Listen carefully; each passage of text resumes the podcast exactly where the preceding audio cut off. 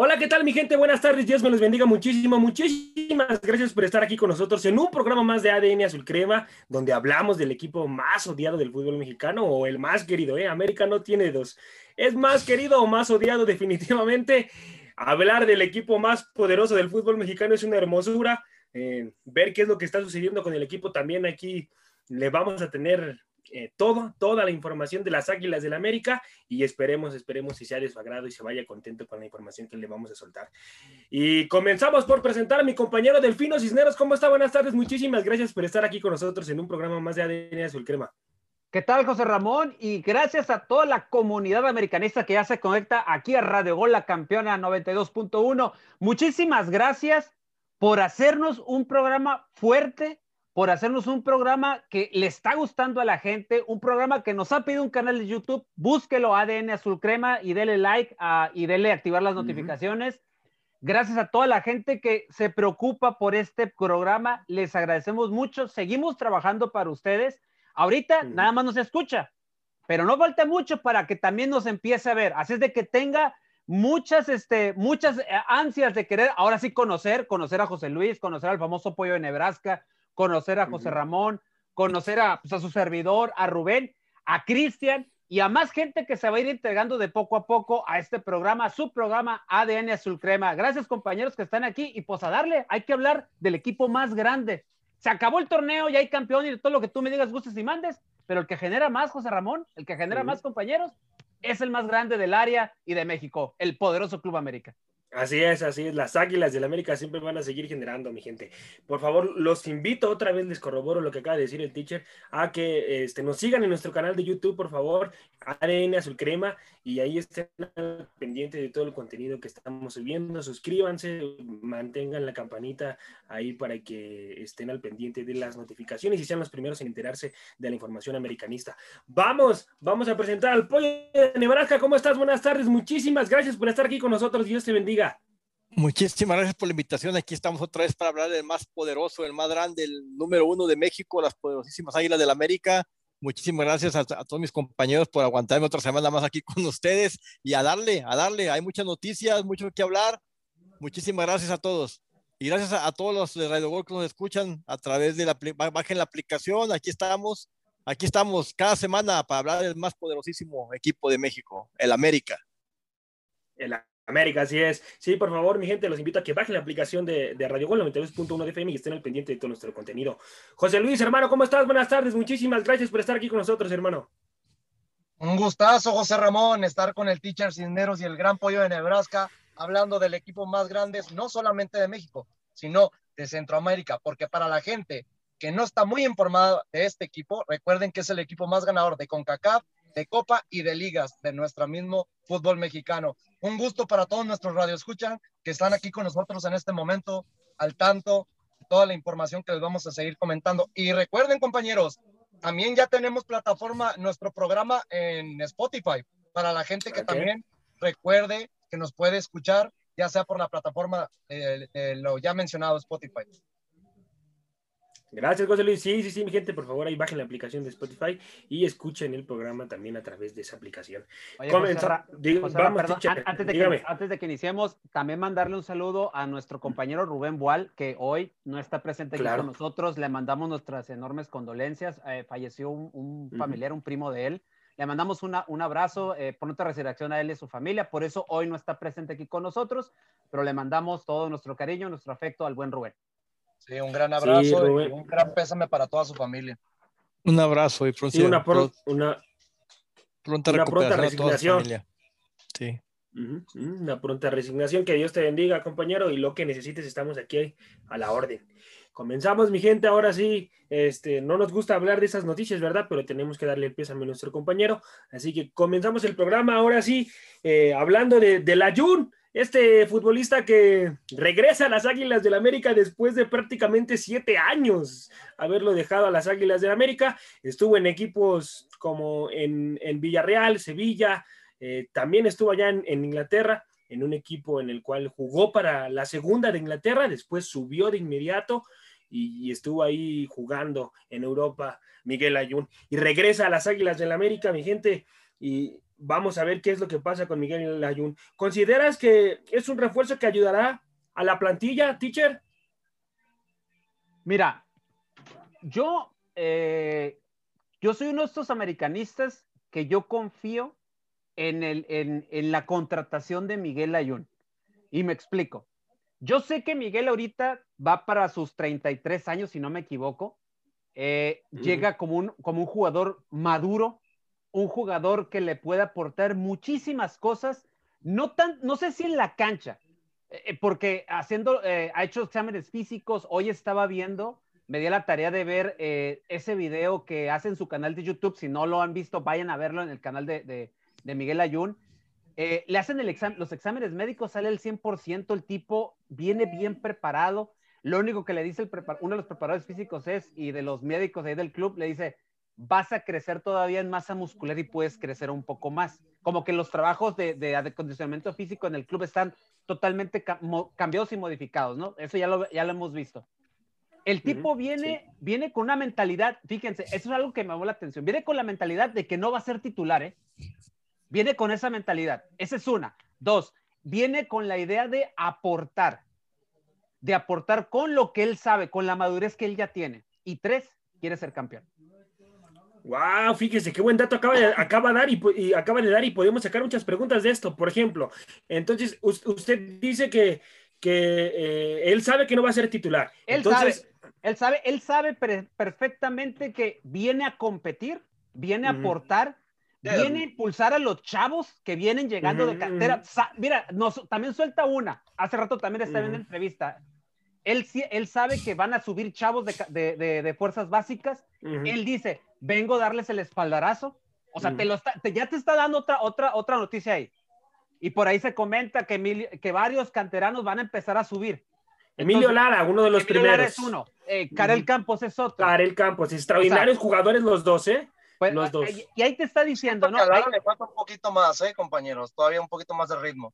Sí, entonces, él dice, vengo a apoyar, vengo de cierta manera a lo que me pida la, el, el, director técnico. Yo me acomodo, mi mejor posición es la lateral izquierda, pero yo me puedo acomodar en diversas partes de la cancha. Él se puede acomodar, dice, vi, terminé jugando como volante en Monterrey, fui campeón con ellos, pero vengo, ojo, eh, y ojo con esta declaración que me encantó. Yo quiero ser campeón aquí en América. Me quedan dos años aquí para jugar. Dos años, me retiro, me quiero retirar en plena condición física, en plena eh, aptitud física. Me quiero retirar y quiero levantar la copa. Quiero darle algo a este club que me ayudó a ser lo que soy hoy en día. ¿Tú crees, José Ramón, que un jugador así no le vas a dar la apertura al club? porque yo sé que mucha gente no le ha gustado el hecho de que regrese Miguel Ayun. a, mí lo, a, mí se me, a mí se me dices, a mí me encantó que haya llegado. Aparte de todo eso, otra de las cosas es el liderazgo que te puede aportar el, al club. Ojo, un liderazgo que de cierta manera caía, siento yo solamente en Memo Ochoa y en alguien más de cancha. Pero la Ayun de cierta manera te ayuda a ser vestidor. Y la otra situación es, ojo, Monchito, y tú sabes de esto Acuérdense que Miguel Ayun hace, hace dos años, si no me equivoco, tuvo un problema de cáncer. Venció al cáncer. Venció al cáncer. Y eso, quieras o no, hace que la personalidad de este tipo es de nunca rendirse. Entonces, lo que, la señal que hace José Luis, o sea, la inteligencia emocional que tiene este tipo es de llamar la atención. Yo por eso digo que es un gran, es una gran incorporación al club. Ahora, vamos a ver de qué está hecho para a la hora que se le pida el rendimiento en cancha, vamos a ver de qué, qué es lo que puede aportar al, al, equipo del América. A ver, a ver qué es lo que pasa con él. Y, teacher, de aquí podemos sacar, pero todo un programa de lo del ayuné. este, entonces, al decir el que él ya está consciente que no va a ser titular, entonces está consciente que cuando entre de recambio tiene que marcar diferencia sí o sí, ¿no? Correcto. el, el pueblo de Nebraska, ¿qué opinas de esto? Mira, yo tiene que marcar diferencia. ¿Tiene que marcar diferencia cuando entre cambio o, no? Yo soy de los aficionados americanistas que están no ni a favor ni en contra, pero Miguel Layún dejó muchísimas dudas en Monterrey. Recuerdo que aquella final entre América y Monterrey, que el primer tiempo que jugó Layún, Roger Martínez hizo con él lo que quiso, que hasta tuvo que entrar un jugador al 50% de su capacidad, como fue Montes, que se removió toda la semana, que no podía jugar porque estaba al 50% de capacidad por una lesión. Entró a jugar de Montes, movió a Estefan a la lateral y secó completamente a Roger Martínez y el partido dio un cambio y la Juve pues, fue relegado a la banca. En, en, esta última etapa con Monterrey, yo no recuerdo que me digan tres partidos consecutivos de Miguel Ayuna a un alto nivel. Por ahí juega un partido bueno y otros dos, tres partidos se pierde, vuelve a la banca, regresaba. Les, les digo, me deja muchísimas dudas este, este momento de Miguel Ayun. Yo sé que el América lo quiso porque es un, un joven con mucha motivación que puede levantar el, el equipo, Ah, los jóvenes lo miran como un ídolo, los, jóvenes de la cantera, pero ustedes piensan que puede competir con Fuentes que la temporada pasada jugó a un nivel aceptable o solo que sea la salida de Jorge Sánchez. A mí Miguel Ayun me deja muchísimas dudas porque les digo, los últimos, el último año en Monterrey yo lo miré muy bajo de nivel. En realidad yo seguí algunos partidos de Monterrey y no le miré tres partidos consecutivos a un alto nivel. Sí daba por ahí un buen partido y los, como vuelvo a insistir, los otros partidos era relegado a la banca o ni, ni entraba al campo, no, no se ganó un puesto titular en el equipo de Monterrey.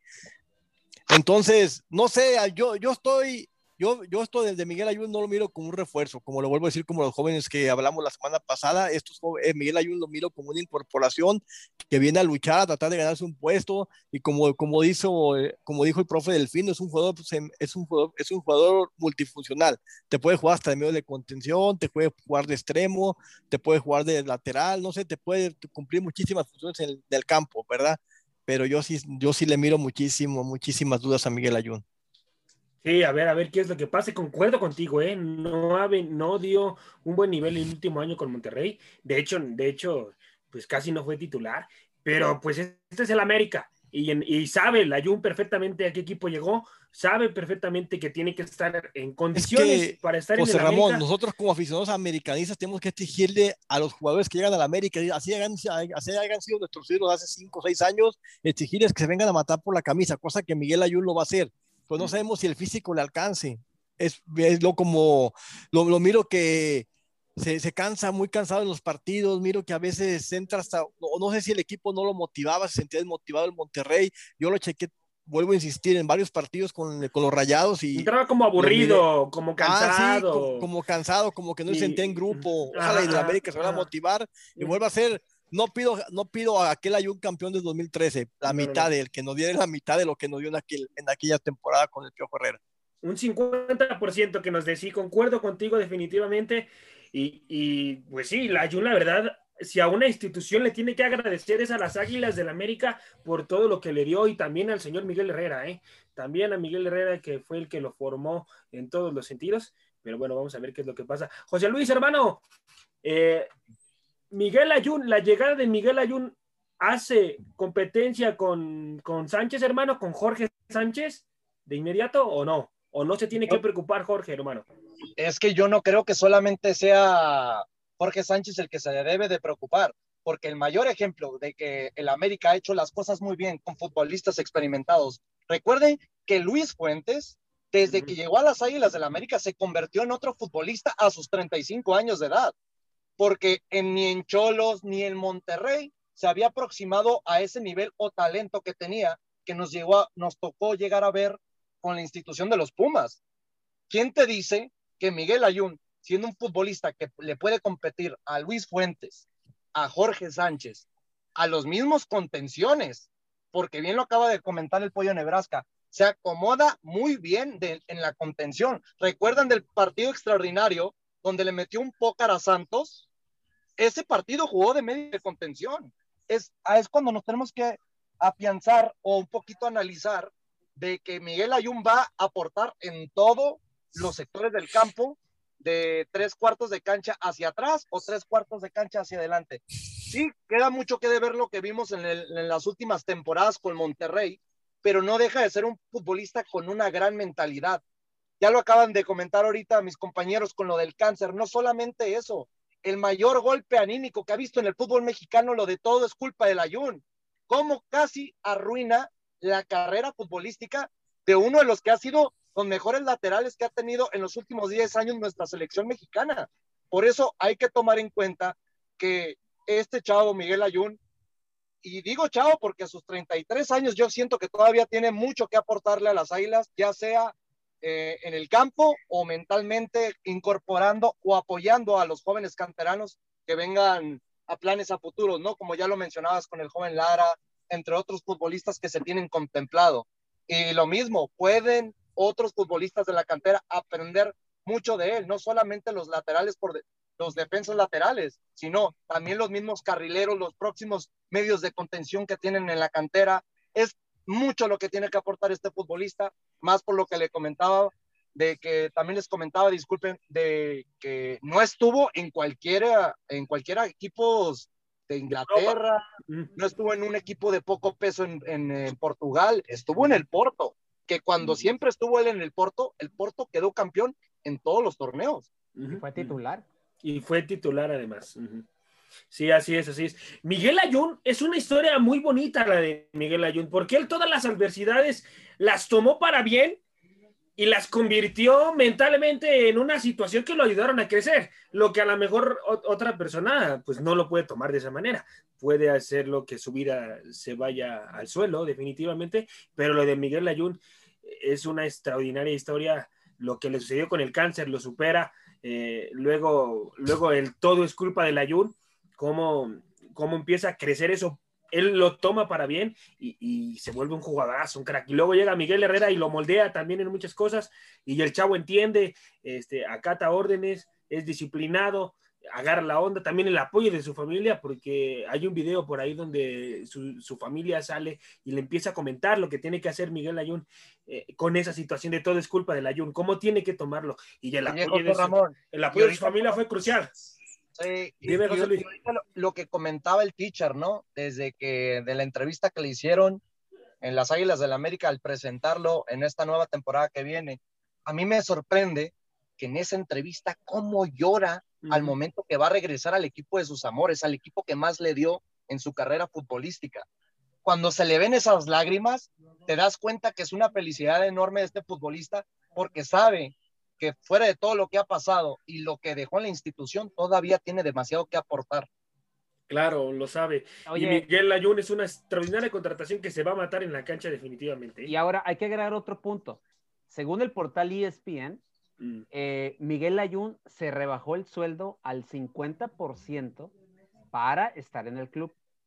Entonces, porque el sueldo de Monte el sueldo de Monterrey era muy alto, ¿eh? muy, muy alto, y Monterrey por eso lo suelta porque su sueldo era muy, muy, muy alto. Le quedaban seis meses de contrato. Se arregla con América. A América no le cuesta absolutamente nada. Lo único es, va a seguir pagando el sueldo. Llegan a un acuerdo y Miguel Ayun, con la mitad de lo que ganaba en Monterrey, se viene al América. Vea, yo, yo insisto, vea la entrevista, que el, el, video ese donde en su canal, canal de, de, de, Miguel Ayun, donde está desde que sale de Monterrey hasta que hace los exámenes físicos, hasta cierra precisamente con lo que dijo José Luis, con esas lágrimas donde él está plenamente feliz. Y él dice, regreso al lugar donde fui muy feliz y lo quiero seguir siendo. Entonces, ahí te das cuenta, ahí te das cuenta esas situaciones y te das cuenta cómo es que ama la camiseta del América. Jugadores como estos son los que a veces se necesitan también. Sí, obviamente queremos aquellos que vayan y avasallan en la cancha, que te den goles, que te den jugadas y todo lo demás. Pero cuando te llegan eh, jugadores de esta manera, que aman el club, que sienten los colores, algo más te pueden aportar. Yo concuerdo con José Luis. Algo va a aportar, algo, algo, y esperemos y que sea para bien de este club. Ojalá.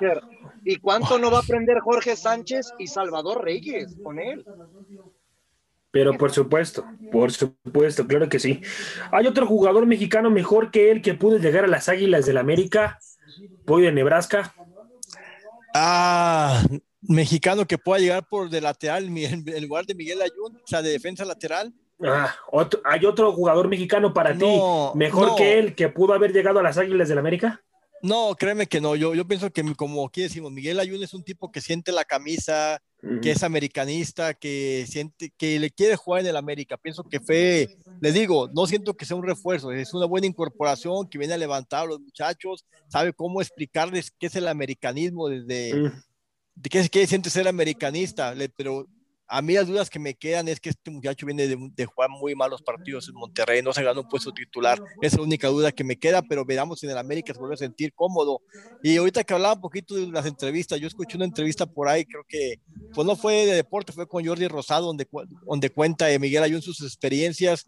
Dice que se tuvo que ir con una psicóloga que le levantara la moral y que después de la final ya ven que lo primero que hizo fue llamar a su psicóloga, ya ven que todo fue culpa del Ayun y Ah, es, es buena onda el vato en realidad, o sea, pero, pero no eso nos quiere decir que va a venir a triunfar al América. O sea, yo puedo ser buena onda y no puedo ser el mejor jugador del América. No, sé si me explico. Esperemos que el muchacho, nos vuelvo a insistir, nos dé el 50% de lo que nos dio alguna vez y no sé si sea la mejor incorporación que podemos haber encontrado, pero si viene gratis y sabemos que América tiene algunos problemas económicos, bienvenido al club, bienvenido al nido. Vamos, Layo. Ah, y además, además un, jugador que nació ahí, un jugador que te va a dar resultados de inmediato porque ama la institución. Entonces ahí es otro plus definitivamente. Entonces hay que darle el beneficio de la duda a Miguel Ayun, pero lo que sí les aseguro, mi gente, es que se va a matar en la cancha. Eso me queda clarísimo. ¿Por qué hay cierto sector americanista que no quiere su llegada de Miguel Ayun, teacher? Mira, eh, yo he estado, he estado observando en, tanto en redes sociales como gente que, pues obviamente que, que está aquí también en Radio Gol y que es americanista. Eh, mucha gente eh, le, pues ahora sí que le dolió y le pesó aquella, aquel 2019 cuando Monterrey gana la final y que él celebra el campeonato y que él celebre y que está contento. Entonces yo nomás les pregunto a esos americanistas, este, ¿acaso si tú te cambias de empresa y si en la empresa se sacan un premio, ¿no lo vas a celebrar estando en otra empresa? O sea, es, parte de, es parte de ser profesional, vaya. O sea, que en el momento como americanistas, pues, obviamente nos, nos caló, ¿no? Te, digo, a mí también me caló. Pero, pero es parte de su profesionalismo, ni modo que no celebrara. Ni modo que, o sea, tenía que celebrar el, el tipo. Ahora, otra de las cosas que le recriminan es que cuando regresa a México, que por qué no regresa a América. En aquel momento, el director técnico de la América era Miguel Herrera. Estaban formando, al, estaban formando el, equipo a base de contrataciones en aquel momento. Y cuando le preguntan a Miguel si, si él pedía al Ayun, él dijo, no está contemplado. Él solito lo dijo, él solo lo dijo, no está contemplado. Entonces, el club tampoco lo buscó si no te busca el club, si no te busca este, e, ese, eh, la empresa a la cual, con la cual tú saliste bien y que no te busca, pues ¿qué es lo que vas a hacer, mi estimado pollo? O sea, buscar otra. Claro, y en ese otra momento. Oportunidad. Claro, y en ese momento, ¿sí o no, José Luis? En ese momento lo buscó Monterrey, ni modo que le dijera a Monterrey, no, no quiero, ¿verdad, José Luis? Se nos fue José Luis. Se nos fue José Luis. aquí estoy. Es ah, que, ah. no, es que sí, lógico las oportunidades el futbolista siempre las va a buscar. Lamentablemente en ese, en ese momento recuerden que fue Baños también cuando acababa de llegar al nuevo proyecto, que Baños fue el principal, eh, la principal causa para la que no llegara la, la Jun, porque te puedo asegurar que si a, a Miguel Herrera le hubieran preguntado, oye, un futbolista que tú formaste, que le diste una continuidad, que lo, le diste esa, eh, pues como lo, hiciste experimentar en varias posiciones y te dio resultados, claro que Miguel Herrera le hubiera gustado tenerlo en su equipo, solamente sabía que tenía un presidente en ese debido momento que no quería hacerlo partícipe en la, en la reciente plantilla en ese momento.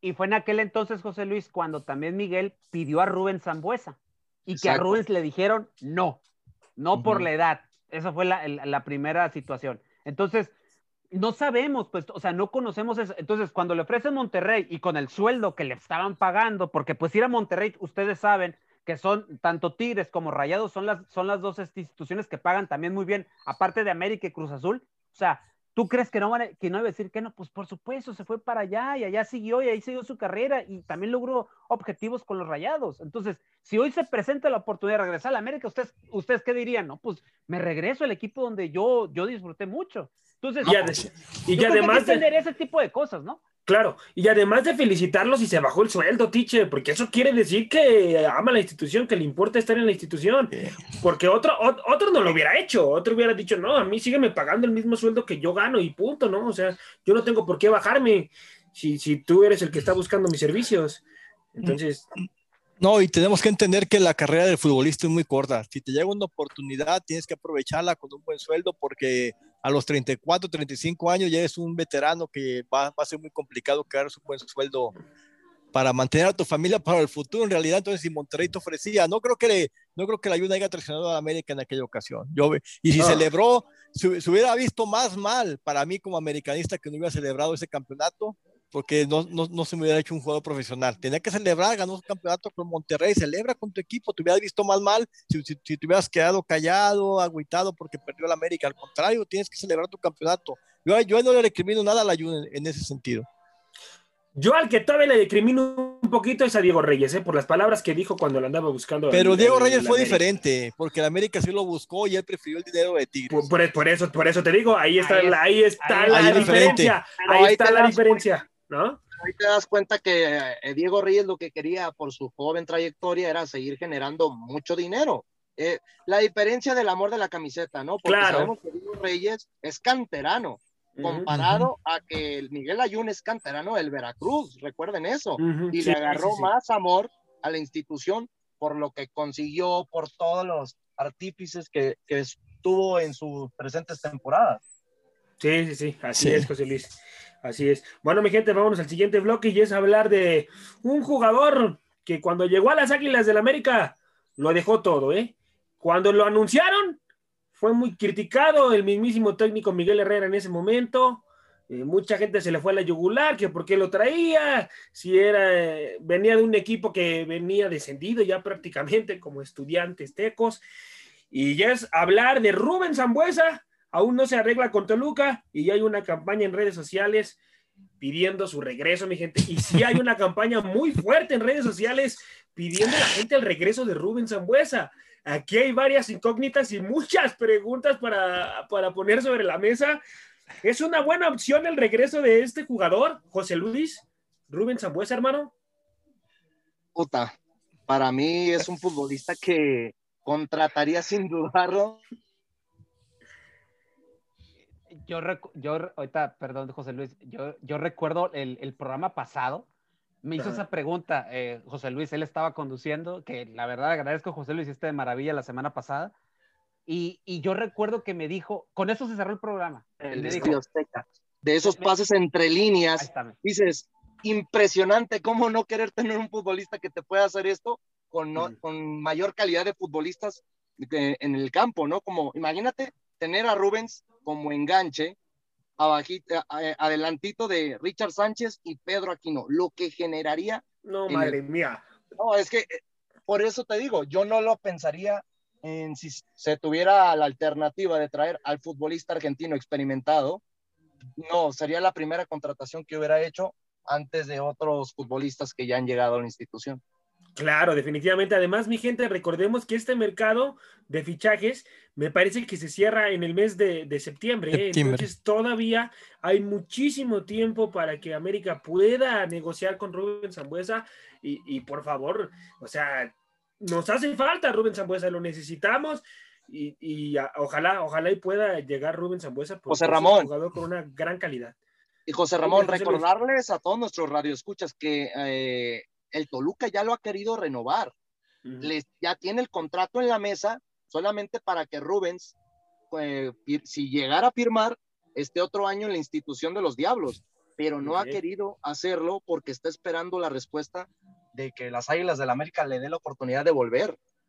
Híjoles, yo, híjoles, ojalá, ojalá. Yo, yo más bien creo ahí, José Luis, que es el patrón, ¿no? El patrón fue el de que aquella vez lo vetó en aquella final contra Tigres, que salió Rubén Zambuesa cuando todavía lo dirigía a la Volpe. Yo pienso que la palabra viene de arriba, de no, no es tanto de Baños ni de Solari, sino de más para arriba el que tiene que aceptar el regreso de Rubén Zambuesa, porque por aquel de 2000, 2015 creo que fue, ¿no? Cuando América perdió la final con Tigres, no, 17. 16. No, 16 fue que se rumoró que Emilio Azcárraga fue lo primero que dijo, que salía Rubén Zambuesa porque se hizo expulsar muy tontamente cuando el partido estaba ganado. Bueno, eso se rumoró, le digo, es rumor que se corrió por las redes sociales y por todas. Entonces ahora estamos esperando, yo creo que solamente está esperando que Emilio diga sí o no.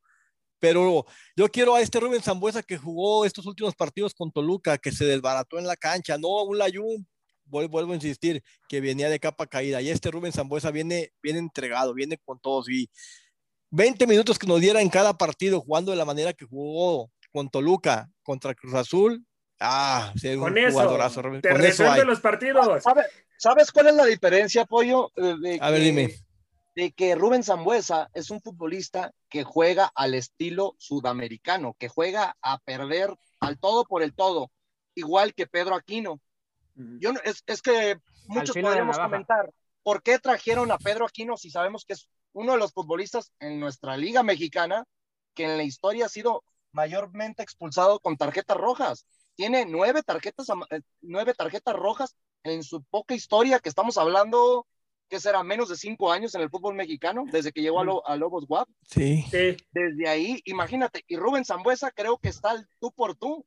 ¿Por qué no darle la oportunidad a Rubén, a Rubén Zambuesa, que ha sido un poquito más inteligente en estos últimos años? Porque podemos analizar, o creo que si pudiéramos investigar en este último año y medio, te puedo asegurar que menos de tres veces sí lo han expulsado, ¿eh? Porque ha crecido mentalmente el futbolista argentino. Pero también el, a José Luis, pero el jugador también tiene que madurar. Hay, hay que recordar a Guido Rodríguez, sus primeras temporadas en Tijuana y en América, se hacía expulsar demasiado y en su última etapa en el América se miró que el tipo maduró. Maduró en la forma de buscar por la pelota. Ya no fue expulsado tan frecuentemente como era la primera temporada de América. Creo que se ganó varias rojas. También en Tijuana era un jugador que era expulsado muy seguido. Entonces, el, Aquino también tiene que madurar. Bueno, ahorita estamos hablando de Zambuesa. Zambuesa también ha madurado, lo sabemos pero el tipo todavía se ve que se calienta y entra con todo, como tú dices, al estilo sudamericano. Es, que es su esencia. Es Exactamente. esencia. Es, un, es, un, típico, es un típico jugador de barrio.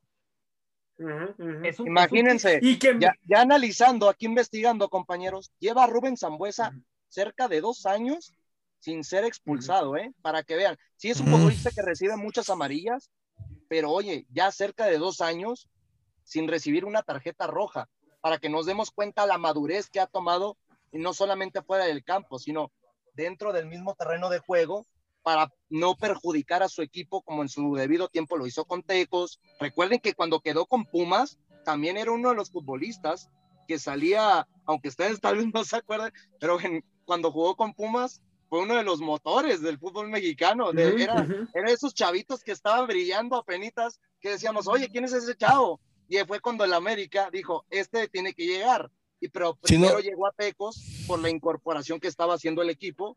Y, y, en el descenso de Tecos fue cuando aprovechó las Águilas del América para que llegara. Si no, si no mal recuerdo, fue prestado a, a, Flamengo de Brasil, ¿no? A un equipo brasileño de Pumas pasó una temporada a Brasil y ahí regresó a Tecos. A Flamengo. A, a Flamengo. A Flamengo. Fue a, fue a Flamengo. A Flamengo luego, luego, regresó otra vez aquí al fútbol mexicano. Es que el problema que siempre fue de River.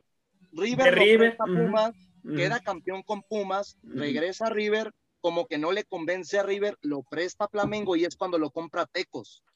Pues viene, viene de las fuerzas básicas de River Play. Rubén Zambuesa viene de las... o sea, y, y, y, muchos no, recuerden que este mismo Rubén Zambuesa es de la generación eh, que salió Falcao, que salió uh -huh. James Rodríguez, uh -huh. ese River que quedó campeón de Sudamericana en el 2007.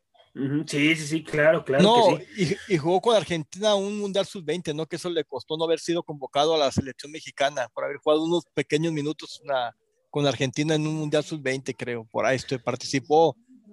Algo, a, algo así le impidió ser parte del equipo de Miguel Herrera de, de Brasil 2014. Oiga, teacher, ¿está para jugar 90 minutos Rubén Zambuesa? Cole. Mira, a mí si me preguntas y si, y si el América lo trae, yo prefiero, sobre todo -huh. para cuidarlo, sobre todo para que se recupere rápido, uh -huh. eh, pensando en que vamos a suponer que llegue liguilla y en liguilla a lo mejor lo puedas usar más tiempo, pero a mí me encantaría que él fuera un cambio habitual en un segundo tiempo. O sea, a mí me encantaría eso, no darle los 90 minutos, porque sí, te jugó liguilla, te jugó a tope, te jugó, pero sabíamos perfectamente que se juega en liguilla, entonces la liguilla es matar o morir, pues, o sea, sí. entonces Necesit eh, ahí sí necesitaba estar enfocado. Aquí una situación, yo recuerdo en una entrevista que le hacen a Rubens, él decía, hoy me cuesta más trabajo recuperarme de un partido de 90 minutos. Lo hago porque pues soy profesional, lo que tú quieras, pero ya me cuesta el trabajo. Y le puedes, se lo puedes preguntar a los futbolistas que van avanzando en edad y que siguen jugando y eso te lo dicen. Entonces yo claro. prefiero que a Rubens sea un revulsivo en caso de llegar al, al club. Obviamente también va a haber gente, y volvemos, el mismo, la misma afición de americanista que no le perdona esa situación que dijo el pollo, la famosa final del centenario. donde se hace expulsar y donde pasan un montón de cosas, pero hay que recordar que Rubens sale del club por una situación, el bullying que le estaban haciendo a su hijo en el colegio debido a esa final que perdieron. Le hicieron el bullying, decía, es que por tu papá, mi papá perdió la apuesta, por mi papá estaba llorando porque el América perdió y le, y le hacían bullying al niño. Sí, papá sí, es un sí. perdedor. Entonces él decide hablar con la Volpe, la Volpe lo tenía contemplado y dice, ¿sabes qué? Me quiero ir porque está pasando esto y la Volpe entiende y lo pone y habla con la directiva, ¿sabes qué? Se tiene que ir por esta situación. Y es por eso que se va a Toluca. Sí, sí, sí, sí, la verdad es que es que a la gente, teacher, porque hay que decirlo así, se le hace muy fácil hablar y comunicarse, pero no, no se pueden enterar de realmente la situación que vivió Rubén Zambuesa. Uno como pa, bueno, yo no, yo no tengo el, el, privilegio de ser papá, pero yo me imagino, ¿no? O sea, me pongo en sus zapatos de Rubén, si, pues tienes que tomar esa decisión a fuerza, sí o sí, porque primero está la situación mental de tu hijo, ¿no? Definitivamente. No, no, y es cierto, mira, yo, yo entiendo que Rubén Zambuesa pide una oportunidad en América. Lo único que ya a mí me sentiría mal en mi interior era que el Temo levantó la mano muchísimas veces para jugar su último año en la América y no le dieron esa oportunidad. Peláez le bajó el pulgar. Claro. Eso sería algo que yo me sentiría mal, que porque al Temo no le, quieren no, no le dieron su oportunidad de despedirse una temporada con el América y a Rubén Zambuesa sí se la quieren dar, pero que venga, venga el tipo y como te digo, ese Rubén Zambuesa que jugó los últimos partidos con Toluca, a mí me volvió a enamorar. Me gustó cómo se mató con el equipo. No, que venga. ¿Dónde firmo? ¿Dónde te firmo? Así le dije a José Luis el, el programa pasado.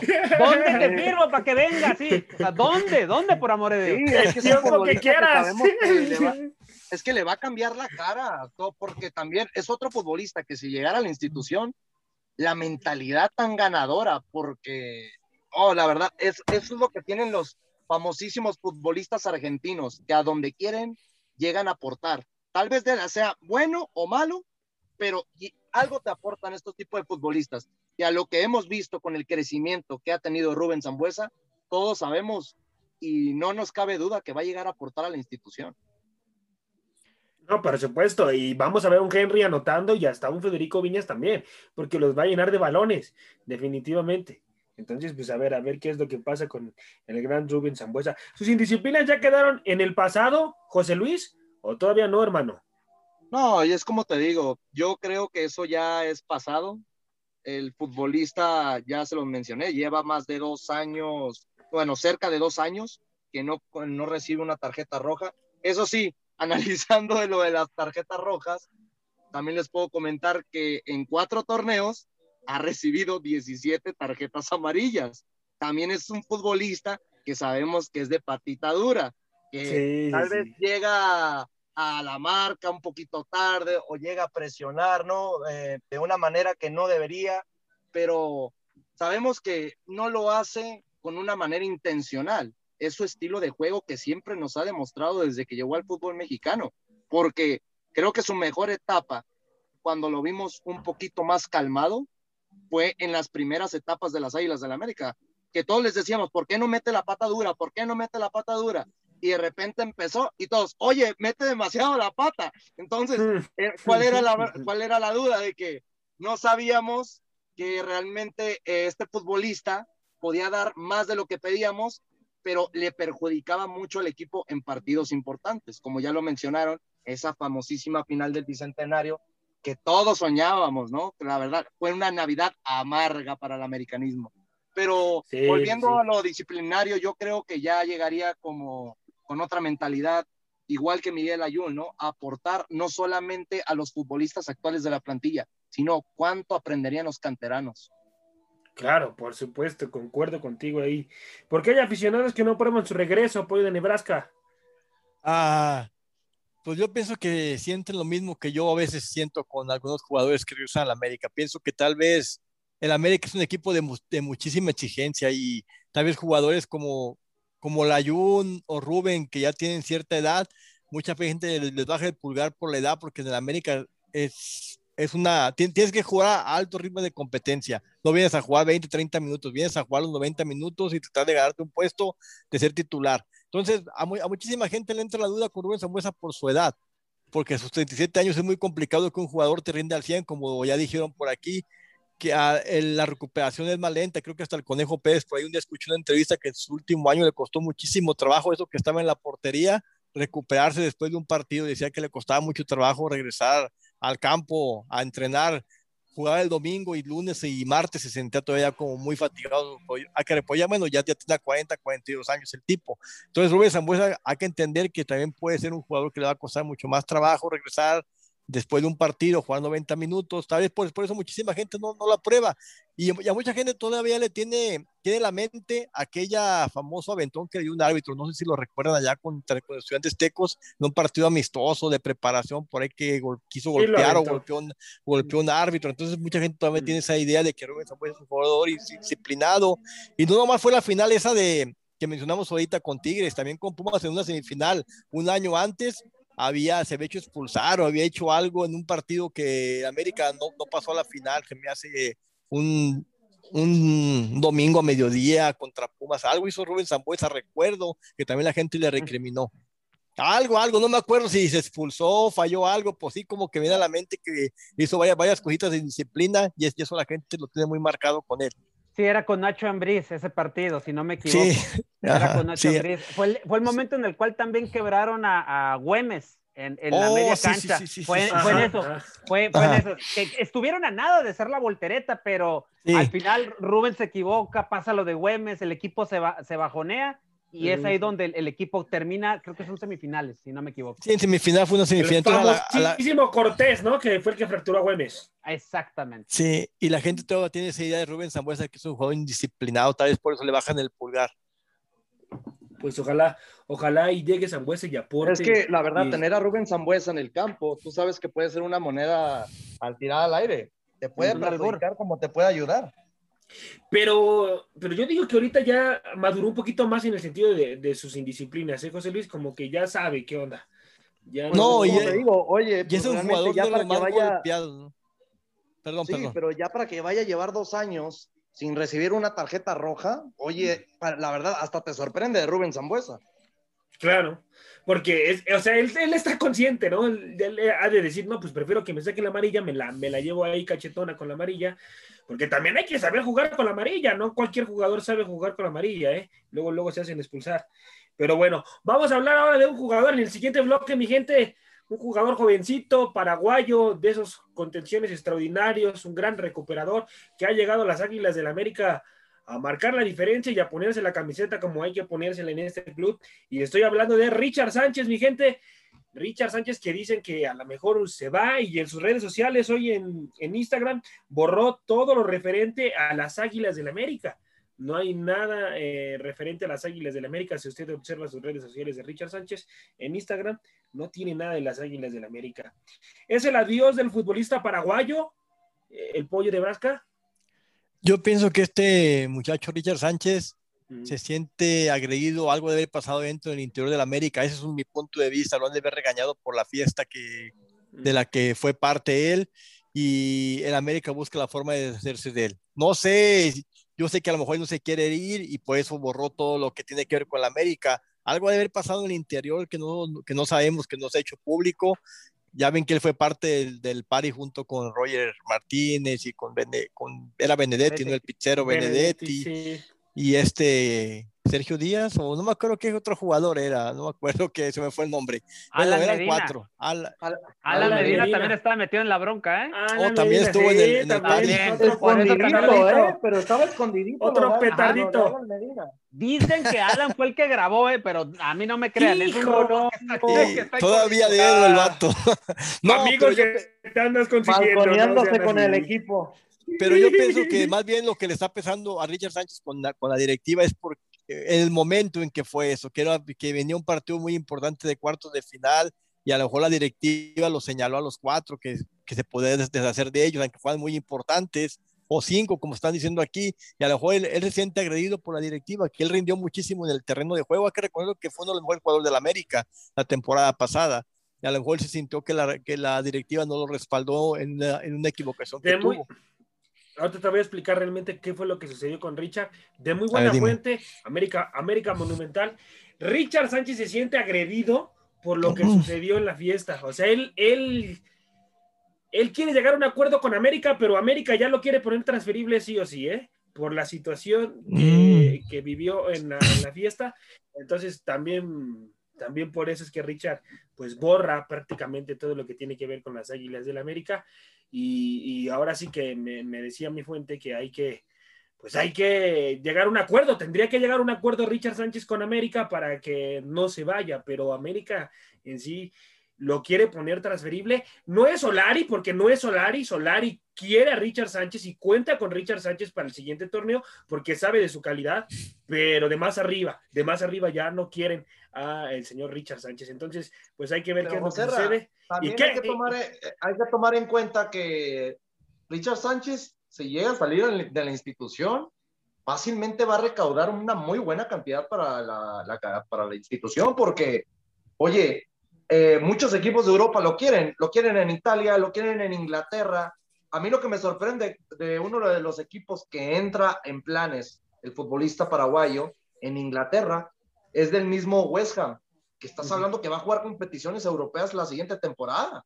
Oye, ya para que lo quiera el West Ham, teniendo futbolistas de gran calidad como Declan Rice, el futbolista inglés ahorita que es seleccionado nacional, entre otros futbolistas como Marcus, como Marcus Desport, que es de la selección de Escocia, te digo, oye, algo le ven al futbolista paraguayo para que se lo quieran llevar. Pero pues ahora, ahora hay que hablar entonces con los más arriba de las Águilas de América para que sienten cabeza y, vean que, que, Richard Sánchez es un jugador importantísimo, José Luis, no se puede ir de la institución. Es que, lamentablemente, si no hubiera pasado esto, estamos hablando que es el sucesor de Guido. Y, Roger, me, dice mi fuente que Roger también. Roger no se va porque no hay equipo quien pueda pagar lo que cuesta. O sea, no, no hay más. pagar lo que cuesta, pero el América quiere recuperar lo que invirtió en el futbolista colombiano. Es muy diferente. Y, por ejemplo, el único equipo que podría pagar lo que cuesta en, el fútbol mexicano se llama Monterrey o Tigres a Roger Martínez, definitivamente. No lo quieren. Pero no, lo, quieren. Por lo problemático. Por, lo, problemático no lo van a creer. ¿Ustedes creen que Miguel Herrera va a querer a Roger ahí? Imagínense, no. sería, sería un desastre. Pero, que te diré que en el equipo de Monterrey no cabería como descabellado, ¿eh? Porque quieren traer un futbolista español que tiene 33 años y que ya no rinde, y nomás por ser otro golpe mediático como lo de Cristian Tello, canterano del Barcelona que juega en el Betis.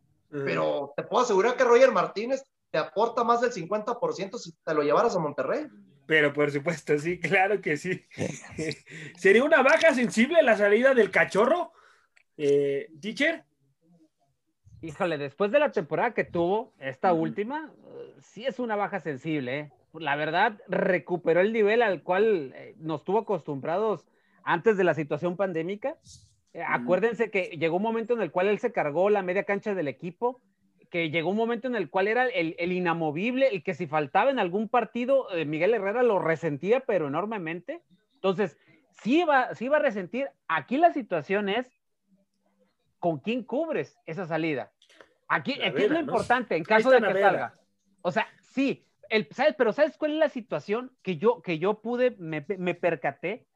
Eh, digo, a lo mejor estoy equivocado o es mi percepción. Cuando pones a Naveda junto a Aquino, la media cancha no te funciona de la misma manera, porque Naveda siento que todavía le hace falta un poquito más de callo para, para, este, para dar ese, Todavía tiene mucho que aprender, teacher. Sí, sí, entonces por eso digo, a mí me encantaría, obviamente se me dices, pues ahí está Naveda y aviéntalo, ¿no? Pero siento que Naveda todavía hay que llevarlo de poco a poco para que se vaya sentando y dé todavía lo, lo, más de lo que puede dar el, el jugador. Pero de que tenemos, eh, de que él es material para cubrir esa baja, sí, pero no ahorita. Y si no, Gorriarán. Si se le va Richard Sánchez al América, tiene que ir por la primera Gorriarán. Es, la mejor No hay otra opción. Es que por eso están insistiendo en Gorriarán. Ahora yo es donde yo empiezo a atar cabos. O sea, ¿se acuerdan cuando hace algunas semanas yo le solté aquí? Van por Gorriarán. Y mucha gente dijo, este está loco, ¿no? Entonces, por ahora ya entendemos. yo fui uno, yo fui uno. O sea, el por, qué, el por qué quieren a Gorriarán. O sea, y siguen insistiendo en Gorriarán porque se van a deshacer de Richard, es sí o sí, y es traerte Gorrearán, porque es el que te puede cubrir la baja de, del cachorro. Y sí, porque la directiva, la directiva sabe, teacher, de la calidad de Richard Sánchez. Sabe que si se le va, va a dejar un huecote enorme en la institución. Ahora, por ahí hablan de Fernando Madrigal. El Madrigal junto con Naveda son, son banca, pues, para que me entiendan. son, son, banca que pueden venir en cualquier momento a cerrar partidos o, a, o a, competirte, etcétera. Eh, para pero otro Oso González. Hay que ser conscientes con lo de Madrigal. Madrigal no, viene de relleno, es un relleno para la plantilla. Yo veo más todavía, yo todavía veo más allá la Jun de medio de contención en caso de que se vaya Richard, Richard Sánchez que a Madrigal o a Naveda todavía de titular. Pienso que la Jun puede cumplir ese, esa, posición. Pero le puede perjudicar mucho el equipo. Oye, pero le va a, perjudicar mucho porque la Jun ya no corre lo que corría. Sí, sí, sí, sí, sí, pero como te digo, de Madrigal, que, que vamos a ver qué va a pasar al juego, los partidos amistosos son aquí en Los Ángeles, que, son para el próximo mes o a principios del próximo mes, podemos mirar si, en caso de que salga Richard Sánchez por ahí a la Jun entrando a jugar la contención, a ver cómo se mira con la Veda, con Aquino, vamos a mirar qué pasa. A ver, a ver qué pasa, bueno, a ver qué, qué es lo que sucede. Eh, Santiago Naveda sería el jugador indicado para sustituir a Richard Sánchez. José Luis, hermano, tú lo pondrías y se te va Richard y te dicen, ¿sabes qué? No puedo traer a Gorriarán, no, no hay dinero para traer a Gorriarán. Pues escoge entre lo que hay aquí. Me van a por, yo, yo realmente si se llega ahí Richard Sánchez, que lo veo complicado que se vaya esta temporada, yo pondría a Córdoba. Recuerden que la mejor etapa de Córdoba lo vimos de contención, fuera de ser enganche. Sí, cierto, no recuerdo. Bueno, sí, también. Córdoba inició, José Luis? Sí, Córdoba inició como contención en las Águilas del la América y fue cuando Miguel Herrera le da esa, esa plurifuncionalidad de tenerlo en las laterales, de enganche, de carrilero. Por eso te digo, no miraría como mala opción a Córdoba, pero también recuerden que Córdoba se habla de que ya se puede ir al viejo continente después de terminando los Olímpicos. Te digo, va a depender mucho de las transacciones que haga la institución. Pero lo de Naveda, y también siento que lo acaba de decir el teacher. Me ganó el comentario, sinceramente, lo, lo dijo exactamente. Yo siento que todavía a este futbolista le falta un poquito más de ritmo. No por algo lo quieren en Europa, ya le debieron ver visto las cualidades que tiene este chavito, pero recuerden, tiene 20 años, todavía tiene mucho que crecer. Es lo mismo que decíamos, si, no sé si se acuerdan, con Laines, lo decíamos con Córdoba, es que no se puede ir, no se puede ir, ¿por qué? Porque le faltan minutos, le falta ese ritmo, le falta esa continuidad y todavía cosas que aprender en el campo del juego, como esa picardía. Todavía ves a Naveda y, ves que le falta esa picardía de llegarte con ganas, una barrida o algo, y dices, ay, es que me pueden expulsar. Y no, y ves que otros futbolistas ya cuando hacen ese tipo de jugadas o dan esos pasos trascendentales, ya dices, es que este futbolista ya está listo para ser titular o para dejar la institución. Pero lo contemplaría por encima de Madrigal. Yo se los comenté, para mí es mucho más Naveda que Madrigal, fuera de la buena. No, pero por supuesto. Sí, pero es que eso es, es que es lo que yo no entiendo. Sabemos que la llegada de Madrigal debe haber sido de esas mochadas que le llegaron a baños, porque no lo entiendes, no lo entiendes. Sabes que tienes a Naveda, que es un futbolista que le tienes que dar futuro, que ha hecho muy bien las cosas en los planteamientos y los partidos que lo ha puesto Solari, ¿para qué le traes competencia? O tal vez no competencia, imagínense que lo manden otra vez a la sub-21. Sería un fracaso para la institución. No, no, no, no, puede. Sería un fracaso, sería un fracaso. Un fracaso y que sobre todo llegue otro, otro equipo que se lo lleve y ya, ya sea titular, la ropa y, y, luego. Hola, Jared Ortega. Pues, hola, Jared Ortega. Lo, lo vendan bien caro. Fue que yo me acordé, profe, Jared Ortega. Hola, hola Jared Ortega. No, lo dejaré. Que sí le ha pasado. Le ha pasado a varios jugadores. ¿eh? No, no, no, el hermano es un torazo en defensa. América se tuvo que haber arrepentido de lo que hizo, viéndolo jugar en liguilla, cómo estaba jugando. Eh, no, no, no. Extraordinario, extraordinario jugador lo de, lo de este muchacho Ortega. Y bueno, vamos a hablar de lo de Fernando Gorriarán. Sería un buen refuerzo, José Luis, para si llega a las Águilas del América, ya si se va Richard, hermano, ¿eh? porque yo, si, si no se va Richard, pues ahí se va a quedar. No vamos a ver a Fernando Gorriarán, me parece. Imagínate, yo pinté de loco al teacher Cisneros cuando dijo lo de Gorriarán. Yo dije, no, pues ¿cómo? Porque yo había comentado que fuera de Luis Romo, y lo sigo sosteniendo, fue el mejor mediocampista del fútbol mexicano de la temporada pasada. ¿Qué no desearíamos por tener un futbolista con esas características al lado de Pedro Aquino, y si se llegara a quedar todas maneras o tomara el paso de dar al costado Richard Sánchez. Imagínense el medio campo de miedo de las Águilas del la América. Estaríamos hablando que este campo, este, este mediocampo sería el mejor en los últimos 10 años, ¿eh? Yo quiero afirmar eso. no, José Luis, ya voy a soñar con eso, hermano, ahí. No, no, yo digo por lo que hemos visto en otras plantillas en este transcurso de estos últimos 10 años, sí, hay mediocampos muy firmes, muy buenos, pero tan completos como estos tres, no ha habido. Oye, más completo que el de Mateo Zuribe, Guido Rodríguez y Edson Álvarez.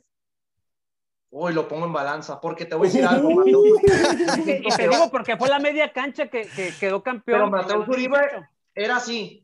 Era de ah, sí. Irregular. Después del Mundial regresó, regresó y ya no fue el mismo, ¿eh? Mateo Zuribe. pero ahorita la está rompiendo en Europa. Ahorita Mateo Zuribe. Exactamente. Le ha pesado mucho ser titular en el Porto. Por lo mismo, por su irregularidad. Sí, y ya es un jugador que se volvió así. ¿Quién sabe qué le pasó en el Mundial? Que se volvió irregular ahí Mateo Zuribe. Porque se la fue del penal contra Inglaterra. Sí. Se fue, se fue de las Águilas del América con malos resultados, con malas cosas ahí Mateo Zuribe, definitivamente. Si te si Pollo de Nebraska, si te ponen sobre la mesa Arturo Vidal o Fernando Gorriarán, ¿por quién te irías? ¿Te irías por la experiencia? Oh que es un jugador chileno que, que, sabes que te va a brindar ya. a, a, los americanistas. Te va a brindar ya. a los americanistas nos, nos gustan los golpes mediáticos, José Ramón. La verdad que América tiene muchísimo tiempo que no tiene un jugador mediático. Sabemos que es un jugador de 34 años, pero ha cambiado su recorrido. Colo Colo, Bayern, de Lever Bayern Leverkusen, Juventus, Bayern Múnich, Inter de Milán, Barcelona. Es un jugador que te viene a dar un golpe mediático que te hace conocer a nivel mundial que está jugando en la América. Se nombraría a, Vidal, Vidal llegó a la América de México, se nombraría en, varios periódicos, pero a nivel de fútbol pienso que Gorriarán sería más jugador para la América, le aportaría más, más en como, como dijo ahorita es a José Luis. Viene, te imaginas una media cancha como él describió con dos o tres jugadores, con Gorriarán, con Aquino y con Richard Sánchez Sabemos que Vidal todavía eh, acaba de cumplir 34 años y lo miré jugar yo la temporada pasada con el Inter, o algunos partidos estuvo lesionado, pero cuando entró a jugar todavía tiene con qué dar, todavía tiene con qué dar, con qué venir al fútbol, al fútbol mexicano a, a, aportar. Yo, por golpe mediático, yo prefiero a Vidal, la verdad. Que venga Vidal a América, pero sabemos que va a ser muy complicado que eso pase. No, pero es que lo que te aportaría el futbolista chileno no te lo aporta ninguno de los que tenemos ahorita, la verdad. Ese es el punto. No, pero también por la edad, porque, porque permite un poquito, porque sabemos que Vidal no más viene un año, dos, y a lo mejor es un proceso a, a, más largo plazo, está joven, tiene 24 años, ¿no? tiene 27, sí, 27 años. No, 26, va a cumplir 27 de noviembre. bueno, está, tiene 26 años.